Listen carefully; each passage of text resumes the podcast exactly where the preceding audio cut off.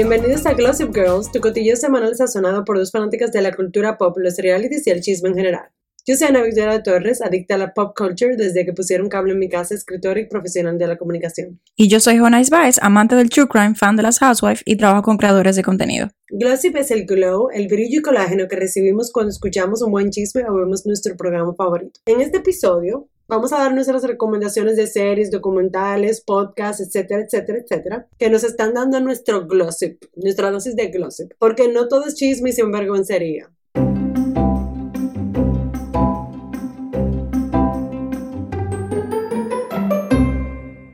Bueno, vamos a comenzar, Jones, ya que tú, ya que tú setting the mood. Ok. ¿Cuáles son tus recomendaciones de psicópatas, etcétera, etcétera? No le digas así, Ana. Yo tengo cinco, yo tengo cinco recomendaciones que varían entre Prime, Disney Plus y eh, Netflix, o sea que son tan available para todo el mundo. Yo voy a empezar con una que está en Prime ahora mismo y se llama American Tragedy y explora, yo no sé si tú, Ana, conoce el tiroteo súper famoso en Estados Unidos que se llama ¿Cuál Columbine. de todos? ¿Cuál de todos? Porque el del tal- 1998, Columbine. Ah, claro, que en verdad ahí fue que comenzó toda la ola de mass shooting, comenzó un poco con Columbine. Bueno, yo me leí el libro buenísimo y también vi una película que se llama Elephant, que es sobre eso, que también es muy buena. Pero esta se, eh, me gusta mucho este documental porque se basa más del lado de la mamá, o sea, de la, la perspectiva de la mamá de uno de los shooters. Ella, se, Muy eh, ella es la mamá de Dylan. Eh, la verdad es que es muy buena porque ella también recomienda o da como tips para madres para ella darse cuenta La- Las el primeras background, señales- ajá, la primera señal de no un hijo así, pero cosas que ella a lo mejor no vio. Bueno, un hijo así. O sea, Exacto. ¿cómo identificar si tu hijo puede tener tendencias? O sea, de Exactamente. tipo. Muy bueno, lo recomiendo. Ahora que te hablo de eso, hay que, hay que mencionar el famoso documental de Michael Moore de 2002, Bowling for Com- Columbine. Oh, sí. Muy, Muy bueno. bueno. O sea, si usted no ha visto eso, póngaselo porque en verdad es el comienzo de lo que luego se convertiría en lo más shootings, la cultura de más shooting en Estados Unidos, pero eh, de- como documental Ujú. es excelente. Cuéntame tú, ¿qué me vas a recomendar? Bueno, entonces yo, yo voy a subir, yo voy a dar un glossy positivo ahora. Que tú me entiendes, wow, ¿qué? qué?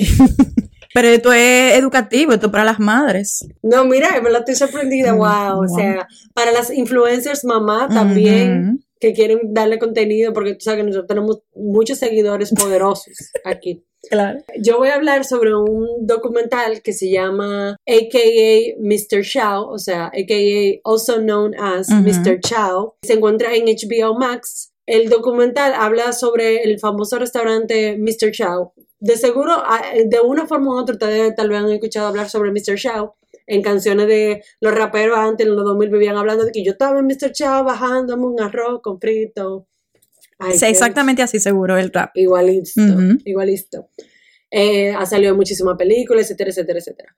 El documental habla sobre la vibrante y variada vida de Michael Chow, que es un, bueno, vamos a decir un inmigrante chino que de actor él decidió convertirse en propietario de un restaurante y ahora en artista Ok. es muy interesante en el sentido de que el, el hombre tuvo una vida increíble. El pana no solamente creó uno de los restaurantes más famosos del mundo, que tiene sucursales en Londres. Pero un restaurante chino. Es un restaurante chino. Londres, Los Ángeles, Nueva York. Él coge el concepto de que él como inmigrante, lo único que él podía hacer como inmigrante chino era tener una lavandería, tener una cabaña o tener un restaurante. Y él dijo, pues tú sabes lo que, yo voy a coger un restaurante y voy a hacer el mejor restaurante del mundo. Ok. Su papá y su familia venían del mundo de la ópera y del teatro, o sea, el tipo tenía una- una- un, gran, un gran conocimiento cultural. Y él dijo, yo voy a crear una pieza de teatro cuando tú vas a mi restaurante. O sea, el mesero, el mesero no es un mesero, o sea, es un actor, todo es una mise en scène. Ok. Y ese restaurante es todavía sumamente popular. Está vivo. Él, Ujú. Sí, él está vivo y él se convirtió ahora en, en un artista ahora. Y él, él está vendiendo cuadros que valen millones. ¿Cómo? Y el, el pana se ha casado muchísimas veces. Él se casó, ha tenido muchas esposas famosas. Una es Grace Coddington, que es una estilista de Vogue, que si ustedes vieron el September issue, era la mujer que tenía el pelo rojo. Una, estili- una de las un estilista más famosas del mundo en los 70. Después Tina Shao, que nada más por las fotos que ponen de esa mujer en ese documental ustedes tienen que verlo, porque esa es una de las mujeres más bellas de los 80. Era una japonesa la mujer más elegante con la colección más grande de ropa de Valenciaga en el mundo era Tina Shaw y fue la primera mujer pública y de ese, de ese nivel mundial que falleció de SIDA y lo dijeron públicamente en el New York Times. O sea, solamente la historia de Tina Chao y él, eso es increíble. Entonces, de verdad, un documental sumamente interesante que habla también de lo que es ser inmigrante, de los estereotipos que hay contra las personas asiáticas en el mundo y cómo él valoriza la comida china, que, que, que vista, o que era vista antes, como tú sabes, como una comida un poco de baja Sí, de baja calidad. para Ujú. pica pollo, resolver, o sea, Ujú. etcétera, etcétera, y cómo la convirtió en una experiencia culinaria y gastronómica. Me encantó ese documental, véanlo. mi Me lo anoto. Mr. Chow. Me lo anoto. Yo voy a bajar un poco el tono. Ande. Esto no es, esto, esto es un glow depres- depresivo. Aquí te tenemos arriba y abajo, arriba y abajo. Para todo lo que porque tú sabes que a veces uno quiere darse una lloradita. Claro. Digo, con esto tú no lloras, ¿no? Yo lloro. yo Ah, lloro. con lo tuyo. Con... No, con, con, con los, los serial killers yo lloro Ay, también. yo nunca he llorado. Tengo- Pero no, tú tienes el corazón de piedra. Desgracia. Mira, no hay una cosa que a mí me guste más que una historia de un culto. Me fascinan los cultos. Amo un culto. Amo un culto. Entonces, hay uno, hay una historia, una docuserie eh, en Prime que se llama Shiny Happy People, que What habla, is the nombre? Shiny Happy People. porque habla de la familia Duggar, que ellos tenían un programa en TLC. Como obviamente, sí, la, la de los 250 chamaquitos. Exactamente. Ay, Dios mío. Básicamente, ahí se habla de la historia de, de los Duggar y de, de la organización de que ellos forman parte, o sea, la iglesia que ellos forman parte, la religión que forman parte. Entonces hablan también de unos escándalos familiares. Uno de los hijos, el hijo más grande de él, Abusado. abusaba de sus hermanas. Yo he leído de eso Eh, muy fuerte. muy porque fuerte. aparentemente fueron muchos años. Muchos años y casi a todas las hermanas. No que eso justifique, que yo, eso ha pasado cinco segundos, está mal. Entonces hablan de esa parte y también habla de lo que ha- pasa después con él. Es tiene creo que tres episodios, fácil de ver, pero de verdad que no sé, no sé, tal vez tú llores. No, yo no puedo ver eso. son- a mí, por ejemplo, Es fuerte. que abuso, eso es muy fuerte. Es Recuérdate que yo ni siquiera pude ver el documental de Michael Jackson. Que, que Ay, tú fuiste. ay, ese, sí me- ese me- yo creo que yo lloré con Michael. No, no, no, eso es trauma. Si tú Sí. quieres, nunca, más nunca he podido volver a escuchar una canción de Michael Jackson Sí. después de Finding Neverland. Ujú. Horrible. Y nada, te recomiendo ese si te gustan los cultos, muy bueno. Para darte un poquito más de contexto, la religión que, que ellos tenían o llevaban era el Instituto de Principios Básicos de la Vida. Ya por ahí tú ves que eso es cerrado. Ellos creían en, la, en el poliamor o en tener, mientras más hijos tú tenías, más rápido tú ibas al cielo. Oh, wow. Sí, y tú tenías como, como un asiento VIP allá arriba. Entonces ese señor tuvo como 17 hijos. Entonces, como ellos le sacaban tanto dinero a TLC, casi, Sí. ca- casi todos los años tenía un hijo más. Porque también el, el show de ellos era que básicamente como que, que tenía muchos hijos, era como que eight is enough, or Ajá. 12, o qué sé yo ujú, qué. ujú. Era básicamente sobre, ay, tenemos muchos hijos, entonces... Pero había una historia más eh, fuerte atrás. tengo- Mejora un poco el mood ahora. Yo estaba buscando uno, pero tengo uno dark también. Y dije, ay, no, este no, espérate. Voy a subir el mood. Ujú. Gracias, Jonás, por bajarlo. Yo me encargo de subirlo. Este es un podcast, es en inglés, pero se llama Fixing Famous People, arreglando gente famosa. Son dos comediantes, comediantes slash, como que no pudimos ser comediantes famosos, pero entonces nos dedicamos a otra cosa y ellos son productores de reality TV. Oh, Entonces, es una combinación perfecta. Y ellos han sido productores en shows como Real Housewives, American Next Top Model, eh, Survivor, todos los tipos de reality esa gente ha trabajado en ellos. O sea, Ok. que tienen, tienen experiencia. Entonces, el- la, la premisa, o sea, de, de los episodios, lo que, lo que sucede es, ellos toman un caso de una persona famosa que está teniendo una crisis de relaciones públicas, ellos tienen un invitado y en medio de comedia y eso, ellos van, toman las celebridades y hacen pitch para, le hacen pitch al invitado de cómo vamos a arreglar esa carrera. ok. Déjame decirte quiénes son la gente que ellos han tratado de arreglar. En verdad, los comediantes son, o sea, los tipos son sumamente graciosos. Ok. Me interesa. eso. Ejemplo de celebridades que trataron de arreglar.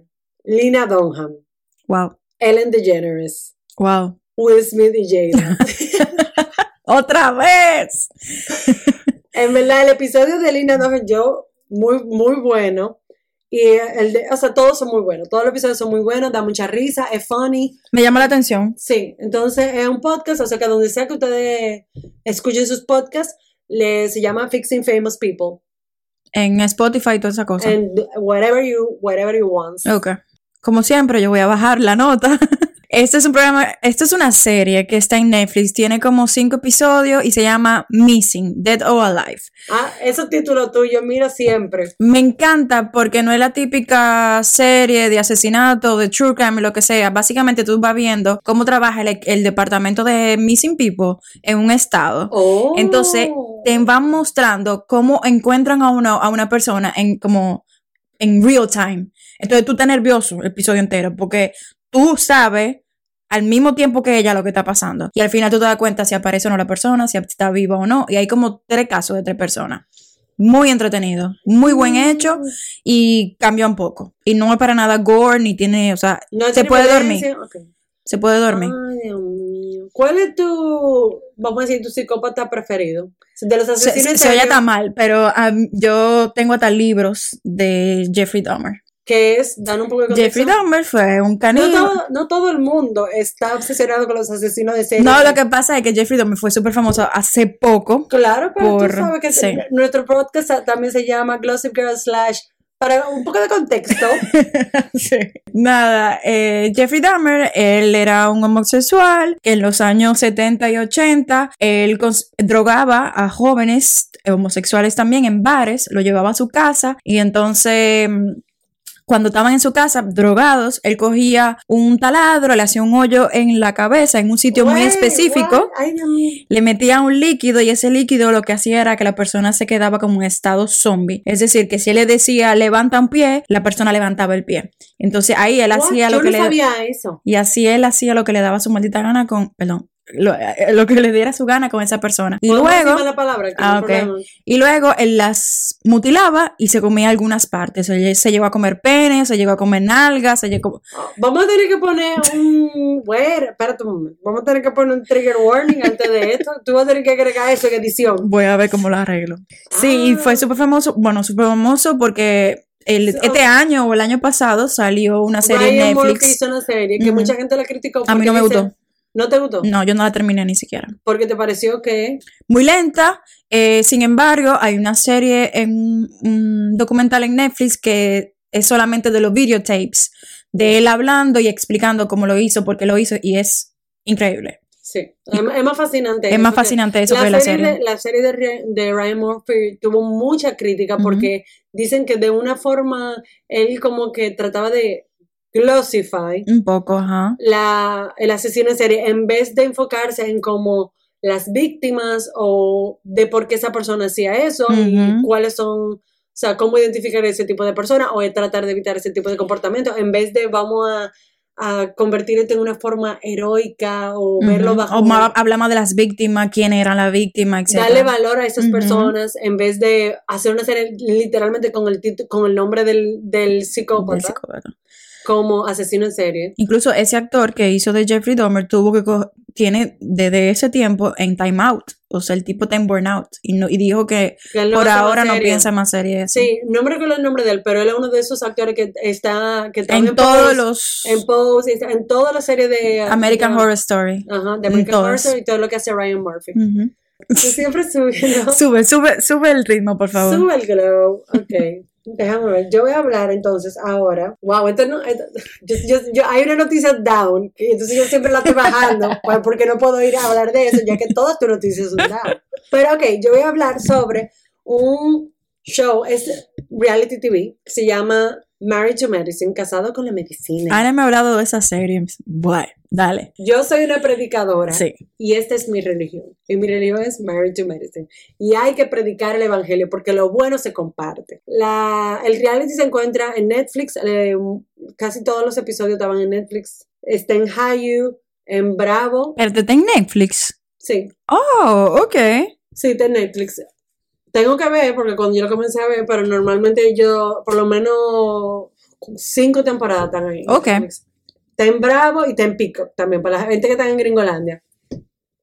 Es una franquicia de telerrealidad basada en Atlanta. por la razón por la cual no es como un reality housewife, en el sentido de que, ah, estos son una ama de casa y gracias por participar, sino que son verdaderos médicos, o sea, ah, se dice marriage medicine porque hay también mujeres que están casadas con doctores y hay mujeres que son doctores en, la, en, en el show. Ok. Lo que lo hace muy eh, interesante porque tú tienes la perspectiva de ambos lados, tú tienes la perspectiva de las mujeres profesionales y cómo ellas manejan la vida con su esposo, Ok. la dinámica entre un esposo que está casado con una mujer muy exitosa, que es doctora, que no tiene tiempo Uy. para ti, y los hijos y todo eso, y también te muestra la, el otro lado de la, de la moneda con las mujeres que se quedan en la casa, están criando los hijos y son la esposa del doctor. La serie tiene, yo creo que 8 o 9 temporadas. Es el mismo grupo de mujeres Ok. que ha participado, se agregan y se quitan. Incluso en esta última temporada está, para los que ven Real Housewives of Atlanta, una mítica housewife, se llama Phaedra Parks. Ah, Ella- sí. Claro, exacto. Ella está saliendo con un médico y por eso ya está en Marriage to Medicine Atlanta. Pero bueno, comedia, drama, situaciones de la vida real, porque tú ves mucho, ella habla mucho de, de, por ejemplo, problemas de infertilidad, embarazos, porque las doctoras hablan de su día a día, de lo que pasa. Cuando, por ejemplo, el, Ellas son amigas. ellas son amigas Ok. todas. Y es todo como que la amistad entre ellos, pero las parejas. O sea, es una de las series donde más importante se ve la, la- la dinámica entre marido y mujer. Interesante. Que no, tú sabes, como que las housewives a veces los, los esposos como que no salen, ni siquiera. O sea, Ujú. por ejemplo, Beverly Hills prácticamente no salen los esposos. O, por ejemplo, Miami. Pero aquí sí se ve mucho la participación del esposo. Y ahí, mira, hay una temporada que hubo un una pareja que esa gente, o sea, se iban a divorciar y no se divorciaron por un reunion, simplemente. O sea, Andy Cohen, el equipo entero, el elenco entero hizo una, una sesión de terapia que salvó el matrimonio de esa persona. Y esa gente tienen ahora como 15 años casados. Y eso fue live, esa sesión que le hicieron. Eso fue live, o sea, en, para el reunion, el porque ya hacen reunion como los housewives. Y es Andy Cohen, que es el, la cabeza de Bravo, que ha visto todo en reality TV, dice, este es uno de los, de los reunions más real y los reality show más conmovedor que yo he tenido la, la oportunidad de trabajar. Ok. Es una comunidad, vamos a decir, mayoritariamente negra, como es Atlanta, yo quisiera como que la gente lo viera más porque en verdad ellos hablan mucho de, también de temas raciales, o sea, todo lo que pasó con George Floyd, de cómo ser uno, un, por ejemplo, un médico exitoso afroamericano en Estados Unidos. Hay muchos temas, muchas cosas interesantes pasando ahí. Por ejemplo, si yo lo quiero empezar a ver del 9, me pierdo muchas cosas. Desde esta Yo temporada creo que tú deberías empezar con la última temporada porque yo vi el primer episodio, salió hace una semana y está increíble. Y, no voy a tener el contexto. Claro, tú tienes los flashbacks. y igual yo también te puedo hacer como un, un pequeño. Podemos hacerle. Si a alguien le interesa, yo le puedo decir como que los episodios claves. Pero yo creo que ustedes pueden. Tú puedes. co- Es tan entretenida porque son sumamente graciosas las mujeres. O sea, son. Hay un sentido del humor muy chulo que hace muy llevadera la, la, temporada. O sea que tú puedes comenzar y si tú te sientes que muy perdida, entonces we reassess. Ok, ok, ok. Marriage to Medicine. Como siempre, Vamos. yo voy a bajar un poco el ánimo. Para mí, esta es la serie de True Crime que más me ha impactado y que más me ha gustado por el plot twist que tiene al final. No nos diga el plot twist. No lo voy a decir. Eh, eh, spoiler alert también. Nuevo No, no spoiler alert, trigger warning. Trigger ¿no? warning, porque no voy a hablar, no voy a especificar qué es. Es una serie del 2018, se llama Evil Genius. Mi mamá decía que era yo cuando era chiquita.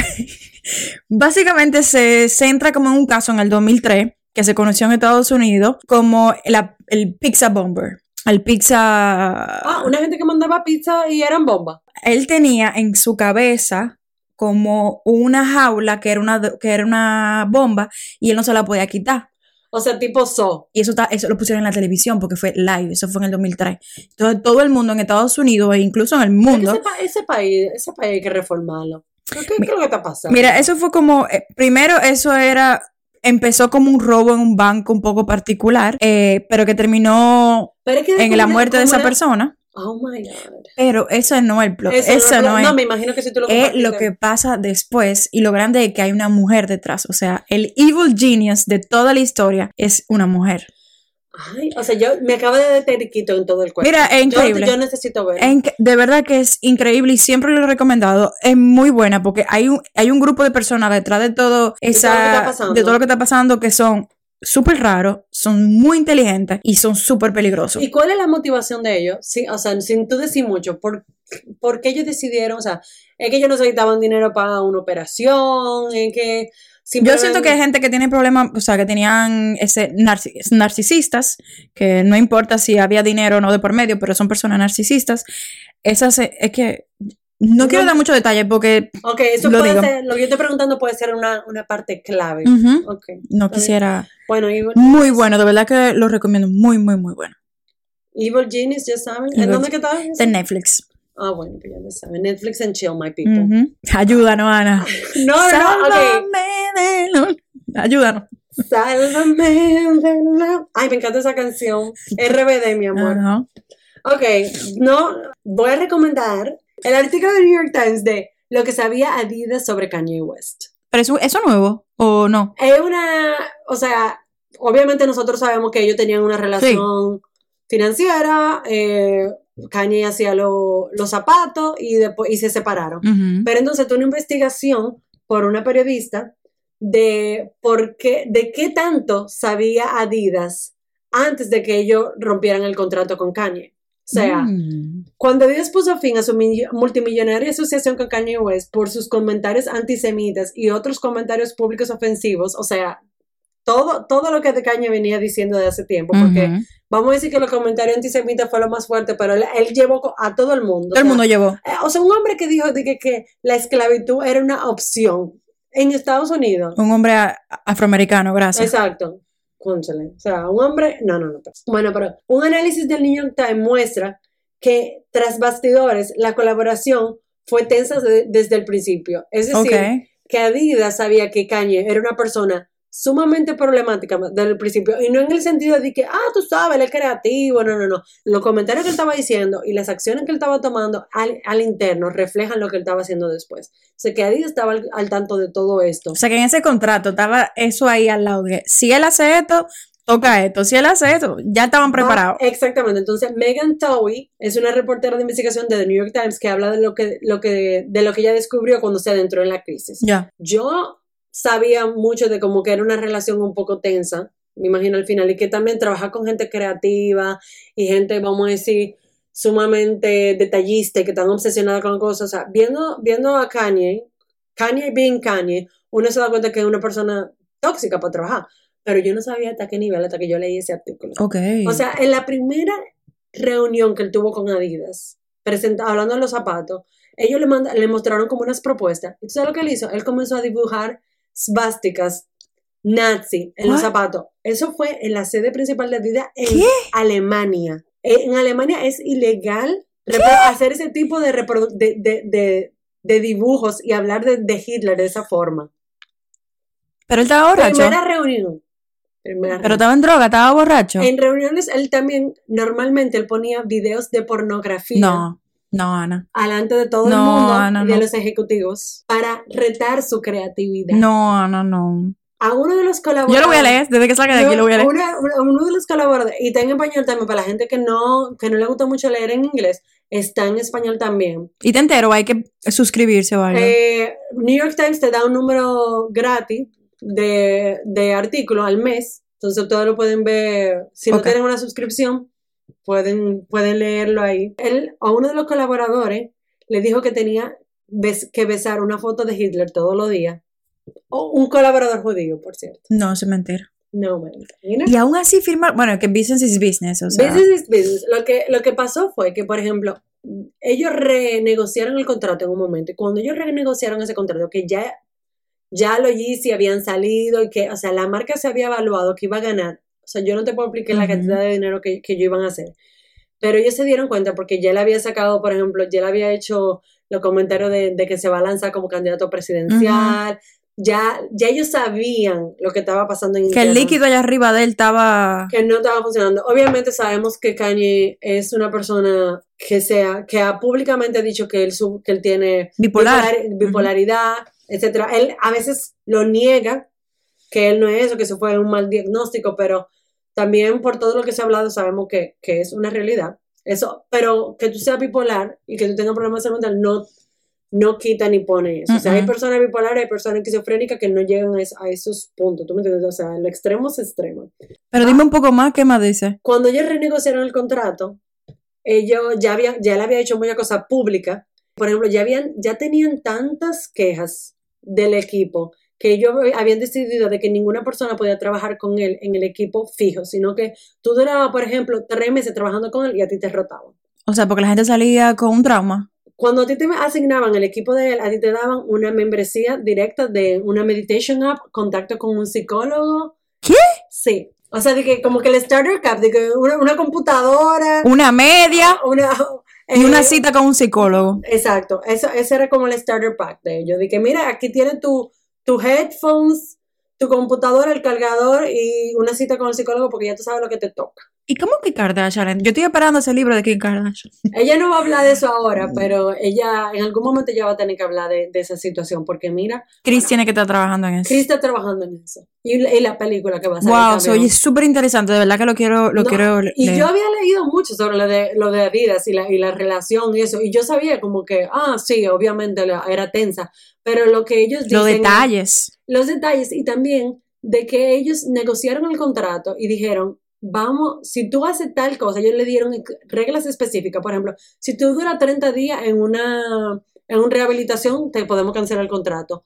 Si tú eh, matas a una persona, tú- o sea, tú- te podemos cancelar el contrato. O O sea, sea, si ellos incluyeron eso ahí es porque tal vez pensaban que él podía ser capaz eventualmente de algo. O curándose en salud. Sí, o sea, siempre hay, por ejemplo, có- códigos de conducta que se Ujú. ponen en la empresa para poder salirse, pero eso no estaba antes, o sea, eso se vino y se agregó. Y también a él le dieron un presupuesto de mercadeo sin supervisión para que él hiciera lo que le diera su bendita gana. O sea, que Adidas, mientras todo esto estaba pasando, ellos, el dinero que ellos estaban haciendo con él era tan Elevado. importante Mm.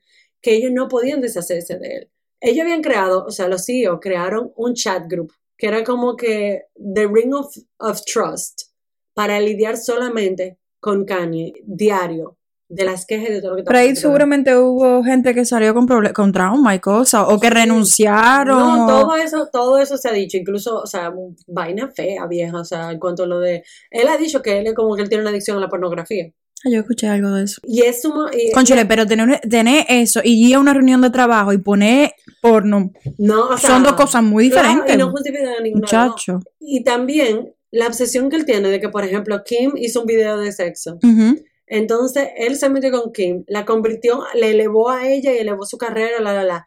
Tiene una hija con él y él no quiere que su... Y lo primero que dice como que yo no quiero que mi hija termine haciendo un video de sexo, que sé yo cuándo, Ujú. nunca. Pero entonces él es adicto a la pornografía y, y va a una oficina y comienza a, a poner eso en play. No, esos ¿Tú me líquidos entiendes? no tan... O sea, Kanye es un personaje sumamente controversial y difícil, pero yo creo que lo más preocupante aquí es Adidas, en verdad. Y lo, lo mucho que ellos pusieron su nombre en fuego, sabiendo que tú le podías explotar. ahí tú te das cuenta que el dinero que hay detrás debe de ser una cosa monumental. Es una cosa monumental, porque en verdad Kanye rescató a Adidas de... Eso, yo me, Gael a cada rato me decía que cuando esos Gael tenis, es el marido de Jonais. cuando esos tenis salían, para tú primero conseguirlo, eso era un lío. Y si lo conseguías, tienes que pagar, qué sé yo, con tus 700 y para revenderlo tú lo podías revender a miles. O sea, era un negocio fuerte. No, él, él, la, lo que él estaba haciendo es solamente comparable con lo de Michael Jordan y los. Jordan, ¿tú me entiendes? Ujú. O sea, que Exactamente. ese fue mi, mi, mi último, para cerrar con broche de oro. Cerramos bien. Cerramos bien, cerramos bien.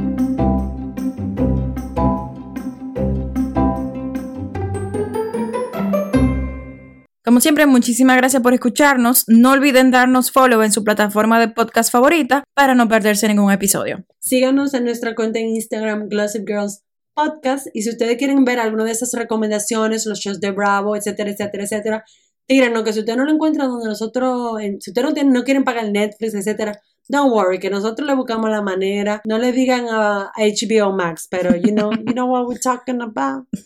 Hasta el próximo episodio. XOXO, Glossip Girl.